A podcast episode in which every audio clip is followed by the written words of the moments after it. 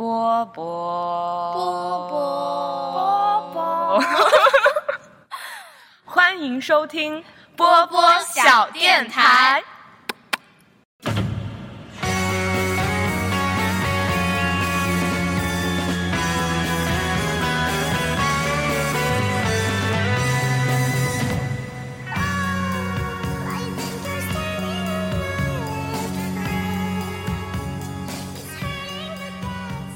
电台我波波人软话很多。，Hello，大家好，欢迎收听新的一期天台二锅头，我是六四零，我是上上，上上来了，上上终于来了，上上，你知道现在你在小电台的地位是什么样吗？我特邀嘉宾，不是，就是大家已经不在乎你聊啥了，只要你一出现，大家都会尖叫说啊，上上来了，他来了，上上居然出现了。对，已经到顶流到这个位置了吗？对你就是这个地位，因为我和宫宫田出现的太多次了，就让大家已经觉得，哎，就是疲了、乏了。但是上上每次出现都会迎来一大波的那种好评和惊呼。嗯，你自己没有、哦没有感受到这一点吗？有，因为我觉得我确实还是非常的幽默的。然后，嗯、还有一个事儿哦，就是当你在小电台失踪的时间里边，有的时候公公田呢会在节目里为你埋坑，对，就是他会检验你有没有收听节目，就在你不在的时候有没有收听小电台的节目，所以好像事实证明他这个坑呢。埋的还挺深，而且你好像也踩到了，因为到目前为止，你对他埋的那个坑没有任何的反应，所以我可以现在趁他不在的时候啊跟你小小透露一下，你记得有时间去填填坑。好好，什么坑？又在坑我？嗯，在坑你啊，在坑你对小电台一点都不关注，甚至我们七周年的特别节目你也没来，然后你都没有听。对，三月二号嘛，七周年、嗯，是吧？对，三是。对，在这儿补一个，跟你也说一声七周年快乐。嗯，七周年快乐！是的，哎、不知不觉七周年了。对，这七年来，七年之痒。现在嗯，对现在那个成长到公公田已经在那儿考虑婚姻大事，然后上上这边呢也在做着成年人的一些事儿，什么装修呀。为老板铺路呀什么的，而我七年了还在傻呵呵的玩儿，真的很不一样。嗯对，对，其实说到七周年，我们可以考虑，当然是在大家都有时间的情况下，嗯、我们可以有一个线上的 线上你没的时间。粉丝 粉丝交流会。嗯，当然想有了，而且甚至如果可以的话，线下也很好呀。对，线下面对对面的一块儿聊聊天，吃个东西，喝点东西，是吧？玩个狼人杀，玩个桌游也挺好的。玩个鹅鸭杀，但但玩个鸭杀，线下的那个朋友们可能嗯聚起来难度更高一点，线上的话可以大家就是有愿意参加这个活动的，大家可以去跟我们说一下，举个手我们可以对我举个手举个爪，然后我们可以拉一个小群，大家定一个共同的时间。就是搞一个线上直播，然后我们也可以把这些节目剪出来。嗯，好。然后其实这期节目呢，上上好不容易出现啊，虽然我非常震惊，就是你已经忙到之前那么久都失踪，居然这次还想着弄一个线上的粉丝交流会，那你会出现吗？请问，真是 我感觉你这次这次出现之后，会不会又失踪三个月？对，半年，这次还半是年不见，也大概率可以在下周或下下周，对，下下周比较好一点。然后我嗯们找一个时间，或者提前把这个选题放在选题。你看我现在说话都说成什么了？什么叫选题？把这一个策划 丢到这个群里面，然后来收集一下大家整体的愿意参加的意见，但是不能太多了，太多就会很乱。可能我们范围定在三到五个粉丝之内，然后哇最，好性别我们有有男 我们有有三女，我们有三三到五五个粉丝吗？有三到五就个活粉，活粉在聊天的那种，那就三个，三个就可以。三个，结果是三位嘉宾。就是真的就是想跟我们聊的，然后觉得有话聊，然后我们也会设计大概两到三个线上的那种游戏，就是我们之前也玩过线上的一些通过语语音可以玩的一些小游戏啊，比如说回答呀、测试啊，然后等等这些小游戏，大家可以聊，就不至于没有话聊。然后中间嗯大家可以穿插一些自己想输出的观点等等。这个活动方案已经完成老选题人、老策划人了。嗯，策划人。好，回到小电台第一第一个十分钟，上上就为我们贡献了一个策划。那接下来的很多个十分钟，听一听上上讲一讲最近失踪的时候 你在干啥？对，为什么简每次单说一说。每次我我我来聊天的主题就是失踪人口失踪的时候你在干嘛近况是什么？因为你一直在 失踪 好可怕的主题！对啊，因为你一直在失踪呀。我在辛勤的工作着，就是嗯最近会比较忙，因为我最近一周的近一周的事事情比较比较多，而且事情堆在一起，所以就非常繁忙。我举一个我累到已经不想说话的一天，就是比如说，嗯、前天就是周五的时候，周五的时候呢，我上午呢去，嗯，上午干嘛啊？哦，我上午一到办公室。就突然得到一个消息，就是有一个我们区的一个天桥，明明说好是周一开通，但是当天的七七点多一点，然后有一个自媒体他就发了一个消息说这个天桥已经开通了，然后就有同事把这个消息转到我们工作群里面，然后嗯，因为这个事情是我在跟进的，然后就一你新闻肯定你要首先最好先发嘛，嗯，然后这个事情我在跟进，但是那边一直跟我说的是周一他们才开通，然后但是自媒体已经说现在已经可以走人了，然后所以我一到我就一边接着电话，一边拿着我的早饭，一边走进我的办公室，坐在我的工位上，就问他说：“不，你不是说周一开通吗？怎么突然又现在又已经开通了？”然后那边就表示非常突然的去，他们也是临时做的一个决定，还没来得及说，然后就变成了我早上就是早饭还没吃完会儿就要开始疯狂开始把这个稿子赶紧写出来，因为事情不是很复杂，也蛮好写，但是我就一睁眼坐在那儿就要开始写，同时也要跟摄影摄像组的人说好，赶紧现在去拍。虽然现当天天气又不好，要赶紧现在去拍，做一个视频出来，然后拍下现场照片什么的，然后我就要开始疯狂写。然后等我写完之后，本来我的稿件不会是当天发，我们一般会提前一天准备好第二天上午要发的东西。但是像这种紧急情况，就是这个事情必须要今天发，它只有今天有这个时效性，所以我就很快的去弄完。弄完了之后呢，大概十点，就是我大概快不不到十点弄完了，也排好了。但是当天值班的那个小编呢，又是相当于是我这个小组的，我有时候要盯一下，怕他们出问题。然后一边盯着，一边让他们赶紧搞，要不然老板就会发飙。然后我这个时候呢，前一天他们又约了十点半会有一个两个小朋友要过来面试我们这边一些，就是我们会跟一些国企合作，嗯去让他们帮我们去进行一个人力资源招聘，来补充一下我们这边工作力量什么的。然后两个小朋友要进行第二第二轮面试，然后他们十点二十的时候就来了，然后我就要快速的去把他们带到他们的等候的房间，然后跟他们倒了杯茶，让他们稍等一下，因为当时确实很忙，每天上午是最忙的时候，因为十一点领导要看到最终的稿件，然后十二十二点之前要通过所有的审核要发出去，所以让他们又等了一小下。然后我就，然后我就要去参与这个面试，然后听他们说一些事情。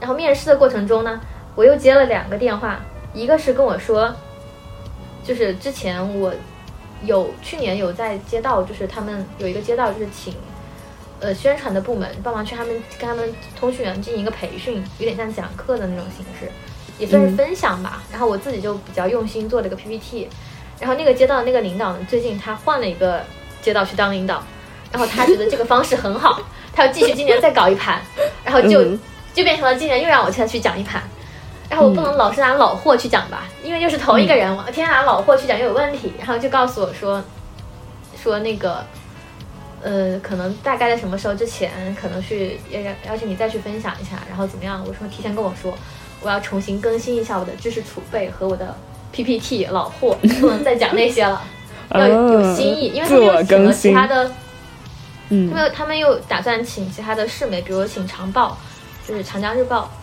的那个汉阳站的那个老师去，虽然那个老师呢，就我跟他也非常熟，就是超级超级熟，但是我知道，就是如果他讲那个东西，我就如果他讲特别专业的东西，那我跟他还是要有区别的，所以我就在思考这个怎么弄。然后又接了个电话，又是关于就是已经发出来的稿件，但是有一个人，就是有一个相关部门，他后悔了，他要改，就是发给他审的时候，他说他审过了，结果我们发出去了之后，他说后悔了要改。就是 这种微信每次只能微信不能改吧？哦，可以改，但是他每次只能改二十个字，包括字符，二十个字符，而且只能改一次。你改了这次之后，你就再也不能改了。你要想好确定。嗯，你改了，如果你再要改的话，就只能删稿了。但是删稿这个事情一般就要涉及到领大领导了，这个领领导就会一直在问这个事情为什么要删稿，而且会就比较严重这个问题，而且有时候会问这是谁的过错。就是有一些，比如说某某建设公司跟某某某建设股份有限公司这种鬼东西，就没有必要改这几个字，就是觉得要死。每天就这种出这种破事儿，然后就一直说啊，没有改，没有改。嗯，所以我要跟他说好，就是确认好谁要改，谁说的，然后确认就是这种破事儿。然后上午接了两个电话，然后上午弄完了之后，中午还是稍微可以吃了个饭，睡了一觉。下午我连我开了大概四个会吧。我都不知道他们为什么那么喜欢在周五开会，我真的选题会吗？三点的时候有一个相关的单位过来，然后在我们这边我们需要接待，然后他是希望最近就是他是希望我们这边能够对他们他们这个部门做一些宣传。我们经常会有这种会嘛，但是因为他这个也确实涉及到一些呃一些确实需要宣传的点，而且又是他们的这个比较重要的一个人物过来。然后态度呢也很好，也很诚恳。然后我们老板也，就是我们一把手也去接接了一下，然后就问了一些事情，然后听他们讲，然后就他们泡杯水，在旁边也记一下能做什么点。然后我觉得记了一半，我觉得反正我可以不在，为什么要在？然后我就出去了，出去接个电话，然后就没有进去了。然后开完这个，马上我们党支部的会又开了，什么民主生活会呀，支部属于党日啊，又是在同开完这个开那个，还开了一个。工会的会，然后开完之后大概是五点多的时候，因为每个会你差至少也有半个小时吧，特别是那个对，特别是那个支部的会，它是对去年一整年的一个总结，每个人都要进行批评与自我批评嘛，这个环节。你想那么多人，每个人都要说的话，那就时间蛮久了。然后弄完之后，大概到五点三十几，已经到下班的时间了，因为我们我们这个科是每每一个星期五下午一般。就是还要形，还是要形成一个惯例，就是要开一个总结会，就就是每个小每个小组每个就是每个人会汇报一下本周的选题做了哪些，发了哪些，以及下周的将要做的选题是哪些。然后视频那边也会说本周做了哪些视频，配合了哪些文字，然后下周大概会做什么视频。同时，因为今天加班，会对今天的去到场的人员进行一个部署之类的。嗯，然后所以。我已经在非常快的在推这个进度了，尽量让大家在开会的时候不要聊聊着的跑跑偏了，跑越跑越远。是，因为我知道有些人就是非常着急要回去，然后就这样，然后中间中途我又接了，下午我又接了大概有七八个电话吧，各种破事儿，各种事情都有，所以我那天相当于是上午写，上午临时写了一篇稿子，迅速出来，然后又又。帮忙弄了一次面试，然后下午开了四个会，并且当天接了十十十一二个电话。嗯，所以我回去的时候我就一句话都不想说。唉，大概几点到的家？晚上？大概六七点吧，但是我还不能放松，因为我星期六上午还有一个比较重要的面试要我自己要去面，所以我当天晚上回去我要疯狂的看，赶紧就是还是要抱抱继续抱一下佛脚，不然我还是蛮紧张的。所以我就很疲惫，就是心累会比身体上的累更多。嗯，是，嗯，然后星期一的时候我还去了趟医院，因为我星期天的话就感觉用眼过度，然后本来晚上睡的比较晚，晚上没怎么吃晚饭，睡前又嗯。吃了、可能吃了一些冷的东西，生冷的东西，结果第二天早上起来就是感觉整个人就要疯了，就是很恶心，然后我的嗯。右眼的眼压特别高，就感觉眼球要爆了，然后右右边的右脑也非常痛。嗯，就整个人就很难受，但是我还是去上班，结果上班做了一会天我就很难受，我觉得早饭吃不下，然后我就直接就那个，因为我们是个公开的开放区嘛，工作区，然后我就直接在那边跑过去跟我们科室的那个负责人说，我说我受不了，我要去一趟五医院，我走，然后我就去了一趟医院，去挂了一个眼科，挂了一个神经内科，准备还挂个消化科的。然后检查，因为我就是这三个地方，三个对地方不舒服不，舒服，是的，嗯。然后医院又还嗯排队排了半天，嗯然后眼睛还好，没什么问题，然后眼压。说我没有眼压眼压的问题，就是我自己会觉得眼睛特别胀。他告诉我，哦那你可能不是眼球的问题，因为说我眼睛没有问题，而且我的视力、双眼都是一点二。你做了那个近视对，手术，但是我觉得经了分享过，经历了这么久，我的我的视力应该不太会到一点二了，因为他们说比较好的就是维持在一点二，如果嗯特比较差的话，最差最差也是一点零，嗯最差的极限。所以我以为我这么不不注意用眼，应该没有一点二，结果还是两个是一点二。嗯，然后挺好的，然后我又去看了神经内科，做了个脑部 CT，下午的时候去拿了片子，那我的脑袋也没有问题，我的脑子也很好。嗯然后我准备去挂消化科的时候，消化科就问了一下我有没有什么肚子疼什么的，我说没有，他说你可能是神经内科扯到你脑袋比较痛，你可以把这个号消掉，然后我就去消了。这个挂号的这个费用，然后就只看了眼科跟神经内科，然后顺带第二天请了一天病假，在家躺了一天，觉得很好，身体一切很好，对，就是是应该休息，就是需要人生需要躺，就这个，所以我，所以我觉得最近就很疲惫。然后不光这些工作的事情，因为我最近也在跟装修嘛，我是从三月份开始就已经装修，就是签好了装修公司跟那个设计的设计师，然后已已经在进场了，进行硬装了。嗯然后之前水电已经走完了，然后明天我还要再去看一下，开始铺地砖。嗯所以也也最近一直在也这些这些方面也是你需要去花精力去盯的去想的，对，所以我就很累。上上真的是太久没来小电台了，一来一股脑的把所有话全说了，我都插不上嘴。我本来还想插一两句问一问，来，我们现在慢慢倒回去哈，有一些我好奇的点，嗯，首先，首先最重要的还是你的身体啦，所以说其实去医院，嗯，看病的那一次发现没有什么大问题，对吧？主要就是因为工作压力过大，然后需要休息，然后缓了一两天，其实就好了，对吧？对，嗯休完我觉得很好，而且一想到一一个星期五天，我只用上三天班，我就觉得，嗯这个工作还是还是还是值得我去做的。嗯，可以可以，那那就挺好的。对我我也觉得，就是身体不舒服的时候不要硬撑着，该请假就请假，病假是我们合最合理的权益啊，对啊，所以嗯，就是也希望听到这里的所有的朋友也记得劳逸结合，开心工作，开心生活，身体健康，嗯，然后。哦，我先再问一个小问题，你说你中午还有时间午休，你中午午休是在公司睡，呃，就是在你们单位睡，还是你会回家睡觉？我现在我现在会在单位睡，因为我觉得哦来回、嗯，来回折腾的话通，勤，对你时间就浪费了。虽然我现在通勤时间也还好，你现在通勤时间多久？现在，嗯，如果打的的话，就十分钟以内。嗯，那还好呀然后。如果嗯如果如果是那个坐地铁的话，可能半小时。三十分钟，对，嗯半小时嗯左右。嗯，因为我要需要走一段，如果不走就很近了，因为它是一条直路，非常笔直。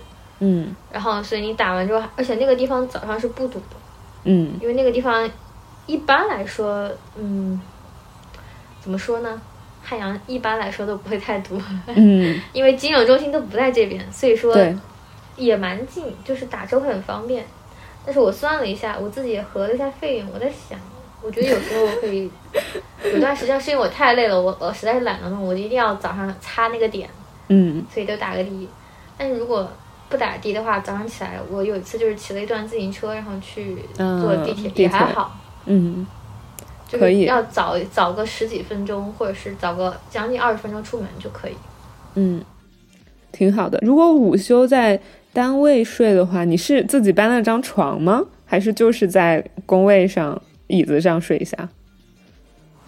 嗯，会发的有床，但是你也可以在椅子上睡，哦就是折叠床嘛。哦，那种行军床是吗？折叠的行军床。呃，嗯，没有特别像行军床，它是一个收拢再收再歘开的那种，不是折叠的。哦，对，那种 我以为那种睡着不舒服。我本来是个躺椅，那个躺椅可以压得很低，弄平。但是嗯我有一次试了他们那个可以收起来再放开的那个床，它像帐篷的那种那种那种感觉，四个角。我觉得他那个床因为中间可以凹下去，睡着还蛮舒服的。然后我就果断跟别人换了，然后你就可以睡在你的工位上。然后像我有时候如果觉得工位那个地方，因为我们是个我们不是一个一个的房间了，我们现在新的那个工作环境是一个比较大的开放式区域。嗯哼，然后虽然空调开着，你被子一盖，但有时候如果你怕就是比较万一你会有打呼噜推门，哦，我以为你怕怕吵，嗯，我以为你怕你睡觉打呼噜被同事们听见。我不会打呼噜啊，我没有呼噜的，仙女是不会打呼噜的。嗯，没有，你继续。嗯然后，然后我就会直接开一个那个审片室的房间，把审片室一开，然后把那个那个审片室，审片室是嗯相对来说蛮高级的一个一个配置，就不太像，甚至比我觉得比电视台的也好很多，因为那个位置本来就是跟领导过来休息的一个，嗯有点像领导的那种休息室那种大型的，就是几个沙发，大概有一个一百多平的一个大空间，然后地上铺的地毯，然后墙上那个墙也都是隔音的，对，然后有一个大大屏幕，然后因为以前夏天中午的时候，我会捞两个同事在那边躺椅一摆，然后窝在那儿一边开空调一边看 一边看综艺，哇，好爽呀！嗯也是，但是就是就是还好，我觉得这没什么问题啊，就是能影响什么呢？因为领导反正也不 care 的，然后。但是后面我就是有时候会去那边，然后把门一关，然后那个它那个窗帘也是电动窗帘，就是你自己调一下遥控器电动窗帘，把空调一开，找一个沙发后面的一个角落，然后一铺一躺，就我一个人在里面。但是我会把手机定一个闹铃，我怕我睡过了，因为它比较隔音。嗯，对，我觉得躺着睡就还挺舒服的，而且你自己如果占了那个小房间，就解决了刚才我很好奇的那个会不会。在比较公共的区域，然后如果大家都午睡，然后会有那种羞耻感，就是可能一不小心打个呼噜或者一不小心流个口水什么的，都会被同事看见。不 不知道你 会不会在意这个？因为你们都是隔着自己很大的一个桌子，哦，是哦，所以其实看不见你。你不会睡在一起，你就隔蛮远。嗯，不会睡在一起。对我感觉我现在，因为我的工作就是线上嘛，在家居家能完成，或者是在外边找一个嗯咖啡厅，在哪儿都能完成，所以我已经完全被惯坏了，就受不了通勤这件事，然后也没有办法想象中午午睡要在公司里的这件事情。不过你刚刚说的也挺好的，嗯。然后你刚刚一开始说早上一上来有一个加急的活嘛，然后其实我就立刻想到了，因为我们本科都是学新闻的，然后立刻想到了新闻的及时性。然后其实你之前在小电台也没有很过多的在聊你的工作内容嘛，嗯，我觉得可以大概简单介绍一下，因为我是武汉人，所以我知道武汉分成现在。嗯，也不是现在，以前主要分成三镇，武汉三镇就是武昌、汉口和汉阳。然后上上工作的区域呢，就是汉阳这个区。汉阳这个区，感觉你现在平时去做的这些新闻和这些内容，可能都是跟汉阳这个区的一些，嗯，比如说呃美丽的公园，然后漂亮的景致，还有一些比如这个区的一些嗯成就，就像你刚刚说的，新建了一座桥。或者是新造出了一些很好的呃科技上的机器人呀，或者什么之类的这样的一个工作，所以其实你现在在做的这类新闻，有满足你一开始在学新闻的时候的这种想象吗？对，因为就是新闻分很多种嘛。然后像我自己之前很感兴趣，我很想做一个八卦狗仔，就是娱乐圈的新闻。你自己对你自己现在目前做的这种新闻内容有没有什么自己的想法？嗯。我们这个其实偏宣传了，就不是很像新闻，对，嗯，就是宣传，宣传跟新闻区别蛮大。也是，宣传你就一，你一定是有一个，你一定是有个利益方的。服务对象，对对对对对。对，你就不是客观，你是有目的的在宣传，你不是以为以事实为依据，嗯，你就是你是有宣传目的跟宣传主题，然后你才会做这个事情，嗯。嗯，还真是。纯粹的，就是因为这个事情发生了，我觉得很有价值，我再去做。我就是我们就是想，只嗯让大家看到多宣传的汉阳的好。的各种对。对汉阳的好，让大家都能够注意到他的好，然后让他迅速能够出圈，让他对外的外宣对外宣传的一个形象嗯气质能够提升，就就是最核心的目的。我觉得你做到了哎，因为你平时不是都会转你们。做的推送呀，然后视频啊什么嘛，然后你每次转我都会看，然后甚至有一次你推的一个汉阳的新公园开了，然后我点进去之后真的很吸引我，然后我后来还带着我爸妈去那个汉阳的公园玩了。对啊，其实我觉得也挺有意思的，就觉得你们平时都会拍一些汉阳的新公园呀，然后漂亮的花花草草呀，我记得之前。秋天的时候，桂花开了，你们还去龟山拍了桂花，然后琴台有很漂亮的什么？哎，我也忘了具体的了。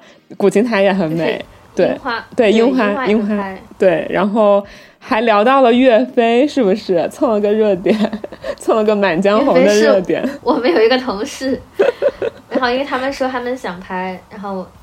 他说完之后，我就看到你想拍，你去 cos 喽，然后他就去 cos 了。看来他是想 cos。对，然后他他那天就穿，然后拿完这一身回来就很奇妙，就是出现了一个很奇妙的现象。他不是拿了岳飞那个那个套装嘛？对。那个衣服虽然没人穿，但是他把帽子跟剑放在那个工区的一个空的位置上，路过的男男士就不管哪一位男士年龄多大，嗯。都会看，都会马上过去之后把那个帽子往头上一戴，把那个剑拿出来，歘的拿出来，吼吼，就是每个人弄完之后就放下，然后再回去。我那我坐在旁边已经看到有四个人，就是做出了这样同样的动作。你做了吗？我我最多不会戴那个帽子，我最多就是拿那个剑会抽出来，吼吼吼吼，然后再放进去。然后我把他们每一个人就是戴这个帽子的瞬间，然后拍了下来，嗯，然后把发到我们那个小我们那个小组群里面，我说。没有一个男的能逃过 cos 岳飞的命运，没有一个人，就是不约而同自己戴在脑袋上拿出来歘歘两下，嗯，就是年龄从从那个怎么说二十二到四十，没有一个人能逃过这一劫，就不知道为什么，就莫名其妙，就是就是会好奇在那个地方。对，我觉得就是你要给你的工作找乐子，因为本来你在一个偏。嗯，怎么说？严肃，就是也可以这么说。自由度不高的地方吧，是不是？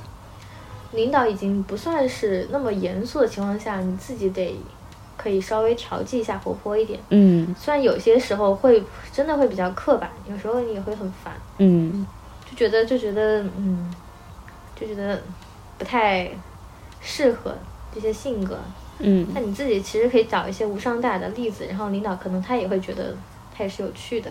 嗯，然后我本来是跟他们聊闲聊的时候，就有时候大家我们都是那种比较行动派。对，想到了啥就先做。就现场就是很多，因为你很多你要保证有那个新闻的创新能力，你你就就是或者是一些热点的创新能力，就是你不一定都是做那种民商环境啊。然后城区环境这种偏硬的、偏宣传类的稿件，你也会做一些有趣的、有趣有有趣的，可能就是在文旅方面，你可以做有趣一点，对，做趣味一点。然后我们就可以发挥一些想象力、创造力。就比如说我们之间，我们之前我们去在最热的时候，夏天的时候，我们去做了一个做了一个冬天的稿件，哦，就是就是做反差，就是 大家做都在拍夏天荷花，然后我们就发了一个冬天下雪的视频，嗯，然后这期就是太热了，快来看一下冬天凉快一下。蛮妙的，是的，好像那个卖衣服，大家都买 冬天买夏季的衣服，夏天买羽绒服的感觉。对，其实嗯，嗯，就是其实你可以自己去做一些微创新，其实也还好，嗯，感觉也也不太会因此而生气。但是你要看整体的你们的气氛是什么样的。嗯，包括我们之前植树节，然后他们就非说要在公园去认养，嗯，认认养一个，什么呃紫薇树、紫荆树还是紫薇树，然后我们那天就没上班，那天上下午就大家一起在那个呃某某公园绿化公园，然后去种树、挖树、嗯。挖树种树，挖。树什么的？挖树种树，嗯。然后弄完之后就坐在一起，因为还是有一些领导嘛，就可能玩一些什么谁是卧底啊，然后什么的。哦，跟领导玩谁是卧底是种什么样的体验？嗯，我觉得跟领导一起玩剧，一起玩那个密室逃脱是我比较是我比较喜欢的。啊？为什么？我不太我，嗯因为我听到我们领导，哎，因为我们领导也是一个他性格上比较平易近人，他就跟我讲他跟他的领导，因为我们领导已经四十一、四十二了，嗯。他的领导一般就是快五十的，然后他们之前为了考察一个文化项目，就跟企业的一个副总一起去玩了一次剧本杀，但他们玩的又是恐怖本，但他们自己本人可能也不太清楚。你像有的领导，你说快五十了，确实有可能人家一次都没玩过剧本杀，嗯。因为剧本杀不在他们那个不不是剧本杀，密室逃脱，因为密室逃脱不会在他们最年轻那个那个阶段火嘛，对，他们去玩那个恐怖版，然后进去之后，那个 NPC 上来就让抽到某一个负心汉角色的男领导跪下，什么？然后，然后，然后我听完听那个听我们领导，就是他吃饭还还在吐槽聊聊这件事情，有没有吐槽？就是在还聊得非常开心，我们听得也非常津津有味，嗯，然后我觉得好快乐。那然后说跪下什么负心汉，然后那个领导，因为他确实是里面算是里面那个时候最大的一个领导，嗯然后他就把那个他脖子上的那个牌子一取，挂在我我们领导头上，然后我们领导就非常的无语，然后跪下的是你们领导吗？换成？也没有，嗯。然后最后因为因为那个组织这次策划的那个老总，他也是一个某某某企业的集团的老总。因为他可能平时他比较活泼，他可能也是个女的，嗯。那个最大领导是个男的，然后我们领导也是个女的，他可能觉得就是要遵循，他就很 care 这个游戏规则，他就说不行不行，密室是不能换人的，这个角色一旦定了有自己的 NPC 单线任务，但领导们是听不懂这种什么这个什么 NPC 什么单线任务这种话，就完全等于秘密语言一样，一一句都听不一句都听不懂，然后反正。最后还是回去就没有跪，就说可能啊，简单的可能鞠一下躬，是不是可以？不过我觉得很荒谬这个场景，我一想起来就觉得哇，我好激动。保留了每一个什么时候你让我在一起去玩？的体然后说。那些鬼出来的时候，就是平时我们觉得就是很严肃又很有时候觉得又很麻烦的一些领导，嗯，吓得就是窜的不行。然后我我就听听到我都已经我已经听到我已经嗨了，我就是很很很想去过个享受这个现场。哦，所以你还没有跟你的领导亲自去过一次密室。我们领导怎么可能跟我去？他们那个去是有一个是说本来是说想考察一下文化项目，不知道怎么被那个老总坑去玩密室逃脱。玩完之后，接下来玩完密室逃脱，下午又去考察剧本杀这个项目，玩了四个小时剧本杀，笑死我了。然后玩完之后，这因为年龄都是偏四十加，玩完之后觉得整个人身体熬不过去了，回去又赶紧休息。我听到我就觉得哇哦，太妙！这是我听的最有趣的活动。对我本来今天下午，今天星期天嘛，我还打算拉着我妈去桌游吧玩一下桌游，但我妈后来不愿意。对，不然我也可以感受一下跟他们这一代人去玩一玩桌游的感觉。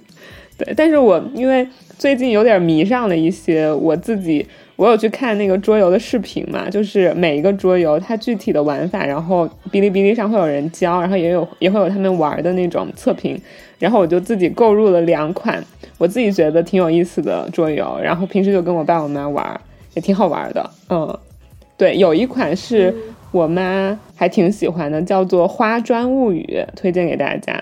就这个是那种嗯比较益智吧，就是你在。去做每一步选择的时候，要去考虑对方，然后让自己多得分之类的，这个可能比较适合长辈。然后我还买了另外一款叫做《纽约之王》，这个就比较适合年轻人玩，因为那个呢是运气成分比较大，你专门通过骰骰子来决定，你可以去呃爪别人的怪兽，就你自己也是一个怪兽，每个玩家都有一个怪兽，然后就通过互相。抓对方，让对方掉血，把对方干死，或者是给自己回血，然后让自己就是能够称霸纽约这样子，最后看谁是冠军。对，这个就适合年轻一点，然后人比较多的时候玩。嗯，突然给大家安利了两款桌游。对，然后那你你跟你领导是玩了那个谁是卧底是吗？那你的 体验什么样？也没有，嗯。就是没有跟我们大领导，因为他当时有会，然后就让办公室的一些领导以及我们的管分管党建的那个领导吧，嗯，就还好，因为办公室这个游戏是办公室他们自己去准备的，他们就准备的就正常吧，就是那个什么不是卧底，其实词儿也都正常，不会那么有趣了，词儿词儿就是那个那个里面的词儿就还好，比如说牛和马。比如说那个，嗯，男朋友跟丈夫，比如说那个什么，什么苏打绿跟五月天这种，嗯，明白。行，那再好奇问一个问题，为啥你现在的微信签名叫低血压小番茄？哦，因为我之前我今年年年初的时候去做体检，发现我我那个时候血压特别异常啊。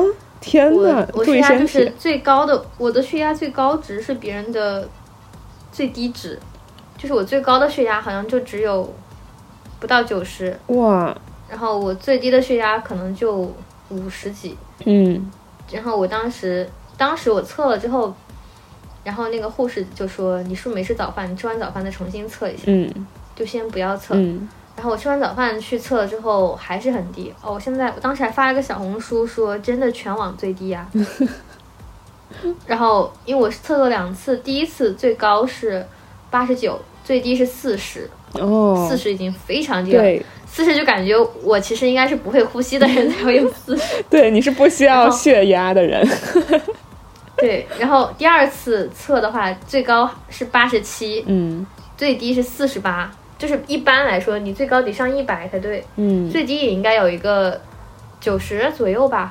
我的我的最高压还没有人家的低压高，嗯，那是咋回事呢？就医生有说吗？我不知道，嗯，然后我就回，然后回来之后我就跟他们说，说了我的血压有点好像有点问题。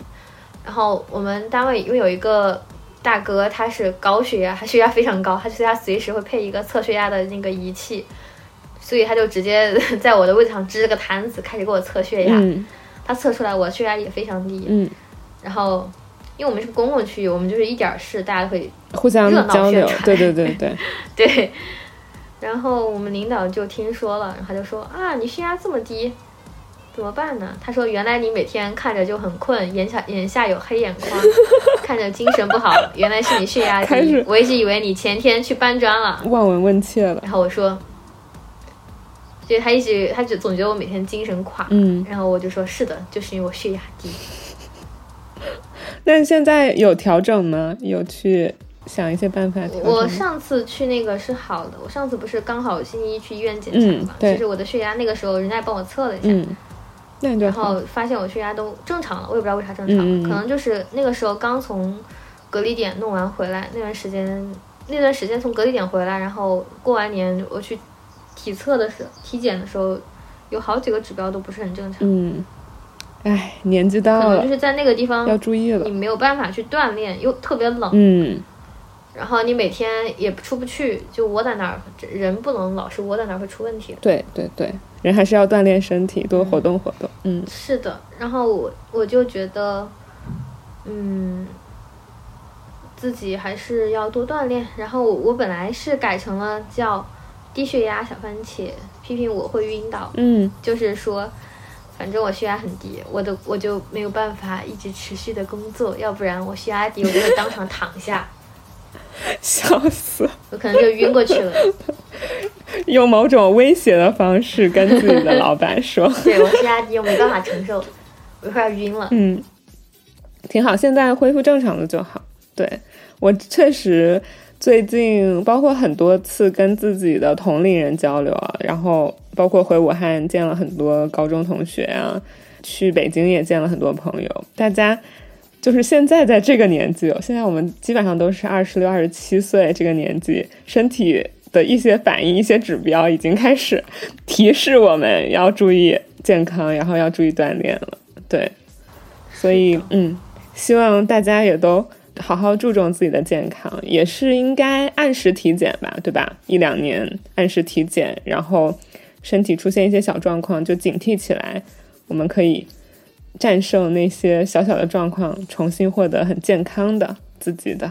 对，哎，我还是想说一句，上上呀，工作不要太辛苦呀，差不多就行了呀，健康还是第一的呀。是的，所以我这周开始已经打算进入我以前的佛系模式。嗯嗯，好，那我们进入到下一个我很好奇的话题，就是上上最近操劳的非常多的一件事儿，就是你自己新家的装修嘛。对你刚刚说的是刚刚把硬装装的差不多，对吧？你们新家，对，就是他从三月二号，呃，那个我是半包嘛，三月二号开始进场，然后到六月二号基本上就是整个硬装会装完，是吧？软装就是包括你买一些家具，呃，不对，柜子柜子应该是也是打完了，就是比如说你买一些嗯床、沙发，对，就是那些摸起来软的东西。对，就是它能移动的这些东西，就是软装嗯移动，比如窗帘，就是可移动的这些东西，大概就是六月份之后会陆续把它弄进去。硬装的话，就是六月份，六月二号应该会结束，然后刚好今年夏天我就再放到十一左右，然后十一我就应该会进去住。嗯，那你在整个就是硬装的设计还有装修，就是目前你经历的过程中，有没有什么小小的经验可以和可能未来 想要装修的朋友分享的？你应该算是我们三个人中第一个有这种装修经历的人了，真的好厉害。嗯嗯，就是我感觉现在现在装的，我觉得大家都装的差不多，都是简约风。因为我没有打算装那个法法式奶油风，因为觉得简约风比较耐看一点。嗯然后就是你仔细去看的话，就是每一个小东西都要花钱。包括你你有时候买门的话，那个门的把手五金件跟那个可能也不是一起。你买你做柜子的话，柜子的把手跟柜子也不是一个价。还有你就是你你买，就是你买任何一个东西，它不是合在一起就你看的是个完整的东西，它可能就是零件挨个挨个挨个去买的。你做完柜子，然后还还会问你你的把手你要怎么买，嗯你要你要买哪一种哪个材质的，你就就是要重新定的。哇，这个我是之前完全不知道的。嗯，所以装修就很花钱，然后装修的事情也很繁琐。繁琐对但，是，对，但是我妈她之前过来了几天，我请了几天假，嗯，然后就是跟她一起去把一些大件稍微定了一下，嗯嗯，然后因为我做简约风的话，我就想的是，我地板就是那种灰色，就是嗯浅灰，然后墙的哦话，就是地板会比墙的灰度要再灰一点，然后墙是非常非常浅的灰，然后门是白色，哦，然后门上。哦然后门上的花纹有非常多种，就是你，就是现在不是有那种就是一个一个白色门，然后横过去就是一个一个横中间有一个黑色的线横过去嘛，但是我、喜欢竖着的，嗯然后也有那种在门的最右边的边边有一条黑色线竖下来，但是我觉得竖下来也不是很好看。现在有那种就是上下的线它是交错着，中哦交错到中间，然后不相交的那种。我觉得那个看起来比较简约。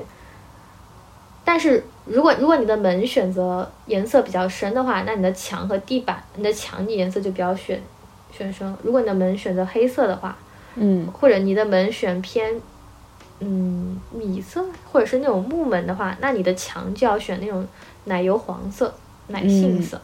然后你的地板这个时候就可以选白色，就整体的氛围会更协调一点。哇，那你为啥最后决定的那个地板和墙的主色调都是灰色呢？感觉这个也挺少有人选的呀。我反正我我参观过的家很少。嗯，现在装灰色蛮多，就是比较现代简约一点。因为我的我一直觉得就装装修就是越简约越好。你的色、大的色块儿，你就用你的软装来填补。嗯因为你刷一整面的话，万一你不喜欢，你改硬装，你岂不是很麻烦很难改？嗯，你可以把沙发搞颜色，比如说你买个橘色的沙发，你的整体色度就不一样。哦，你给我发的这个就是这样的灰色吗？柜子的这种灰色吗？就是它的地板，你看它的地板它就是嗯灰色。对，地板它就哦是瓷砖，瓷砖地不是木地板。哦哦哦，不是木地板，木地板没有灰的，嗯，因为我我不打算装木地板，我就是那个灰色的瓷砖全屋通铺，哇哦地砖哦，嗯因为这样空间看着大一点。然后再加上我我是我是要装那个暖气片的，嗯就是每个卧室和客餐我都装了暖气片，暖气片是上周已经装完了，嗯就是确定好埋线了，然后客厅就会再装一个，嗯，风管机，就是那种隐藏式的，有点类似于中央空调。嗯，这样的话，你的客厅就不会有一个柜机在那个立地方立着，看着没有那么好看。然后各个房间会装一个空调的挂机，哦反正就是哦这种，这种在思考。然后就是柜子，柜子是全屋定的，然后电视柜打算装那种悬浮电视柜。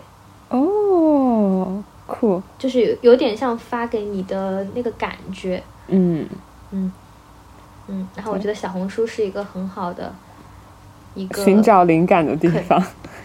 对，我就看了很多，我就跟小红书上学了很多，嗯，嗯、真不错，真不错，感觉真的确实有很多很繁琐的细节需要确定，然后还需要思考。不过也很棒啊，就是亲手去嗯构建还有装扮自己的家的感觉。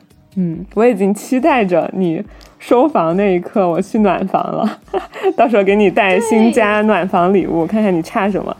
对，嗯，嗯，然后就是不错哦，反正装修也有一定的快乐吧，就是对你知道自己装什么样，对，然后看它慢慢一步一步的成型，最后实现的感觉。嗯，嗯，可以，这就是最近也，但是最也很操心，所以比较忙。对，所以就在小电台失踪。对，非常的忙。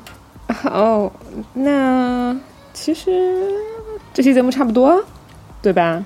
哈哈，你还知想道你没有？话聊了，哈哈。我是把你，我是把你刚才就是所有的介绍，我都已经逐个盘问了一遍，好吗？你没发现吗？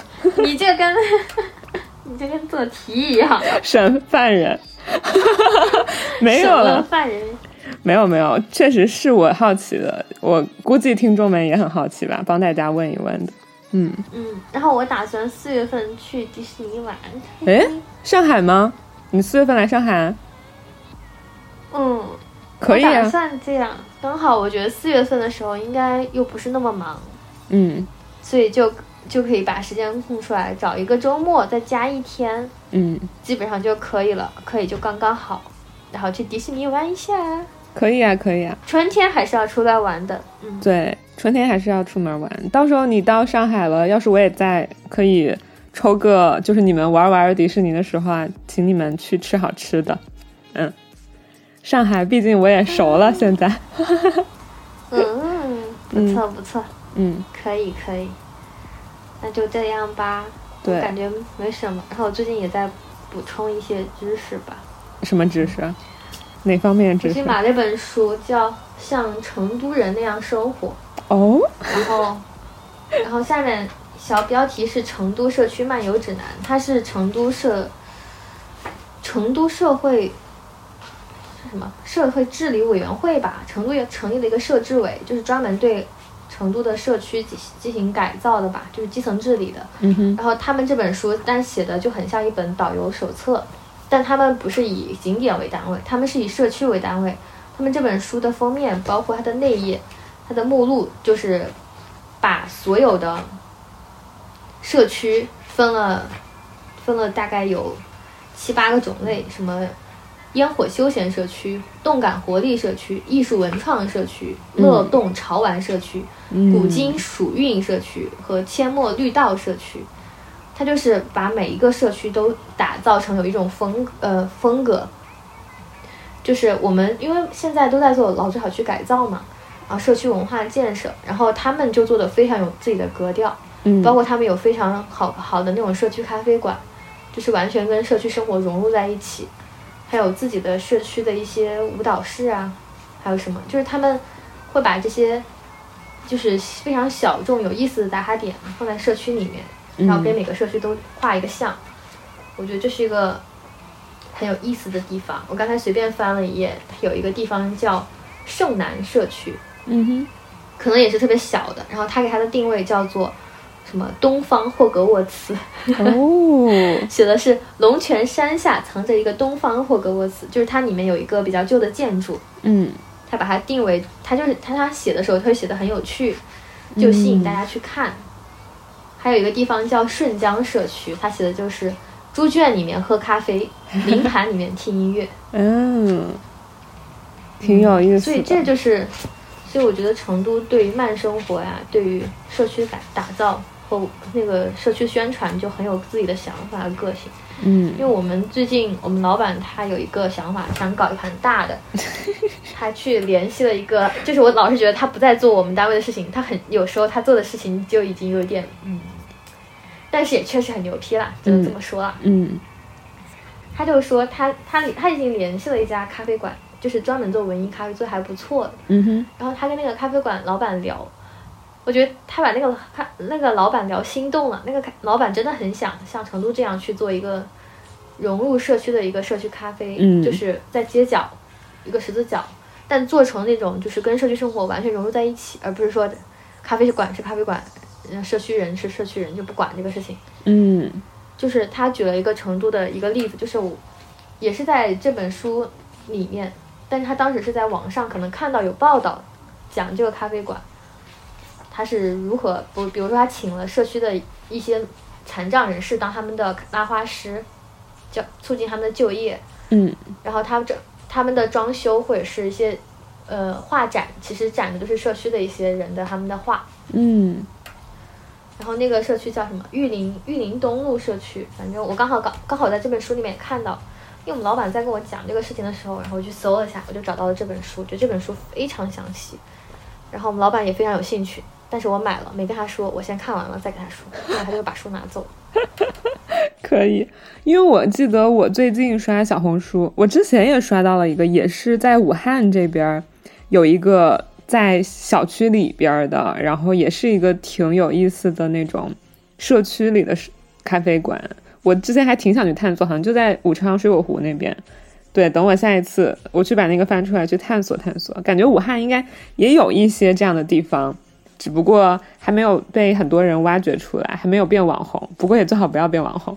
上海像是这样的咖啡馆挺多的，然后他们很多街道有基础，对，有很就是我觉得上海人非常的需要咖啡和咖啡馆，然后每个咖啡馆都做的是那种挺小资、挺有自己特色的，对那种对可以适合打卡的店。嗯，你要说武汉的话，就是汉口，它可能就对标一下。上海想往那个方向打造，但上海它，它城市气质在那个地方，它风格也在，而且人家那儿，人家那儿以前是租界，对，那个格调就不一样，那没办法，这怎么比？你在你要如果再对标我们这儿，我们这儿对标，我们这儿对标成都能对标上都不错。好了，我要开始进行 地域控不住，控不住我的，控不住我的情绪了，要开始进行大肆的吐槽。嗯，不过你刚说到成都，Evelyn 她在成都呢。就我们小电台的听众朋友，对，嗯，到时候你研究完这本书之后，可以跟他好好聊聊，说不定他可以在成都帮你去探索、实地考察那些 社区。对，嗯，嗯，我觉得这本书不能让一些领导看到，这本书一些领导看到，可能就会，可能就会给你们派更多的活儿。就会，对，但是对这个城市发展来说是好的。就比如他说，二零一七年成都他就成立了一个一个委员会，叫做城乡社区发展治理委员会，它就是作为新时代治理现代化的前沿探索，以城市发展为轴心，以社区为基点，就是要探索，就是怎么说？嗯，他这个写的有点空啊，他就是说，真正的去履行美好的社区生活。而不是说只仅仅就是给你外立面，给你刮好看了，给你不漏水了，这不是他们的重点。他们的重点就是要将空间、生活和美学都融入在这个社区里面。嗯，就是他们其实是一种更更高阶段的一种追求了，不是说你们家房子不漏了就可以了。嗯，挺好的。这个适合，这个真的很适合某一些某一些嗯某一些领导去看。嗯，好我，先看看完之后，这样的话就显得我我就可以去装逼了，显得我个人非常有文化。可以的，可以的。然后也看完之后，期待上上可以下一次把你的读书心得分享给大家。对，在被老板抢走之前。他肯定，他看到他肯定会说他自己要开始充实自己，因为这本书说完了之后，就显得你很有文化。我前我前几天只看了一丢丢，嗯，然后我跟别人聊天的时候，我就装作自己不经意间提起，我说：“哎，你知道成都有一个社治委吗？他们专门对于社区的治理以及美好生活的探索有一些非常棒的心得。比如说，在某一个社区，他们搞了一个社区咖啡馆，他们进行了充分的文化融入，什么什么。”呃，什么也不仅解决当地的就业问题啊，然后还提供残障人士啊，那它这对我们来看，它就是新闻点嘛。嗯。因为这是一个很大的新闻点，你光建这个地方就是新闻点，然后你还解决了就业，特别是还有一个听障的小哥哥在那里做拉花师，这个就是，这就是非常就是摆在你面前的一个新闻点，嗯而且它的里面做了很多友好的一些设备，比如说他们这个社区刚好在一个拐角处，他们就有咖啡馆，它的就是那种它很像日本的那种元素风格，嗯。就玻璃和木头，然后它有一个小坡道，就是可以贯穿它整个咖啡馆的一个坡道，就便于轮椅推上去，然后一直走一直走，再推下坡就可以了，嗯。不存在任何的阶梯，但还有阶梯，外面有一有一大片的长的木头的那个板凳连成片，就便于老人在那边坐休息，在街角，嗯，然后也可以小孩子们放学就在那边坐一下，有点做成了有点像，你比如说一些日剧啊，或者一些一些韩剧里面，嗯。就是某一某一些某一些那个童年回忆中，你总会在一个某一个地方相聚，对。类似于《家有儿女》楼下的那个 什么社区广场，对，以及家《爱情公寓》里面的那个酒吧，嗯。就是生活在这里汇聚，文化也在这里汇聚。然后说完之后，人家就说你好有心得。其实我就只看了一点点，我只看了一个推文而已，我还没有看完这本书。等我看完这本书，修炼起来之后，那岂不是可以睥睨天下啊？就这个样子。可以的，可以的，对。让社区有更多的这样的场景，然后更加亲民嘛，就是不会让生活在那的人觉得很有距离，甚至都不敢进。对我觉得这个挺重要的，我现在读书的目的百分之八十是为了装逼，挺好的。读书的目的就是让有目的就显得我。很有文化，嗯让别人觉得我这个人非常有内涵，就是哪怕读了两分的书，你要你要说出自己九十八分的感觉，就才能，可以的，可以。这就是好。好，还最后给大家分享的这本书啊，还是不错的。对，像成都人那样生活，如果有需要的，或者是也在做城市建设相关的工作的，不管是哪个行业部门的，我觉得都很喵喵，嗯，还是有好处的。挺好的。今日份知识学到了。嗯，那是的，是的。最后一个问题，上上这一次回到小电台，那你下一次再来小电台会是什么时候呢？下一次，下一次就是在涨粉量，再涨两百个粉的时候。涨两百。现在呃，说得出一个期限吗？还是说不出？很难说下一说。次我觉得嗯，就是让我听到粉丝的欢呼，没有，就就就是就是就是，如果确定是要做那个，比如说七周年粉丝聊天会这种，我是非常愿意参加的。日常的话也可以，日常的话就是可能要提前约一下，比如说你说七点到九点，或是多少，我觉得也可以。行，周末的话，就是周五的时候，大家把时间敲好，就没有问题啦。OK OK，那没问题。好，那你现在其实是不是也闲下来了？你考试考完了吗？之前说的那些。应该是，应该是没有了。今年从现在开始进入了一个，嗯，比较整体比较清闲了，不会像之前那么匆忙了。因为上，因为前三个月确实事情又堆到一起，事情杂又多，而且又堆到一起，所以整个人就非常的混乱。从这周开始，应该会轻松很多了。好，那你这是在小电台夸下海口了啊！下一次要是再失踪，我可帮你圆不回来了。好的，好的，嗯，好，那就期待下一次小电台再和上上相见吧。好的，跟大家说再见吧。哎，我感觉我自己像一个那种老妈妈。昨天跟公公田幼儿园老师。跟宫田聊完，今天跟上上聊，因为他们俩都很忙，我都没有办法把他们俩凑在一起约，只能前一天约一个，今天再约一个。每天在家里，每天在波波小电台里苦等着这两位忙碌的人回家。嗯，嗯没事，我们马上就会再见。嗯，好，马上就再见，跟听众朋友们说再见吧，再见吧，拜拜，六老师，拜拜，园长。拜拜。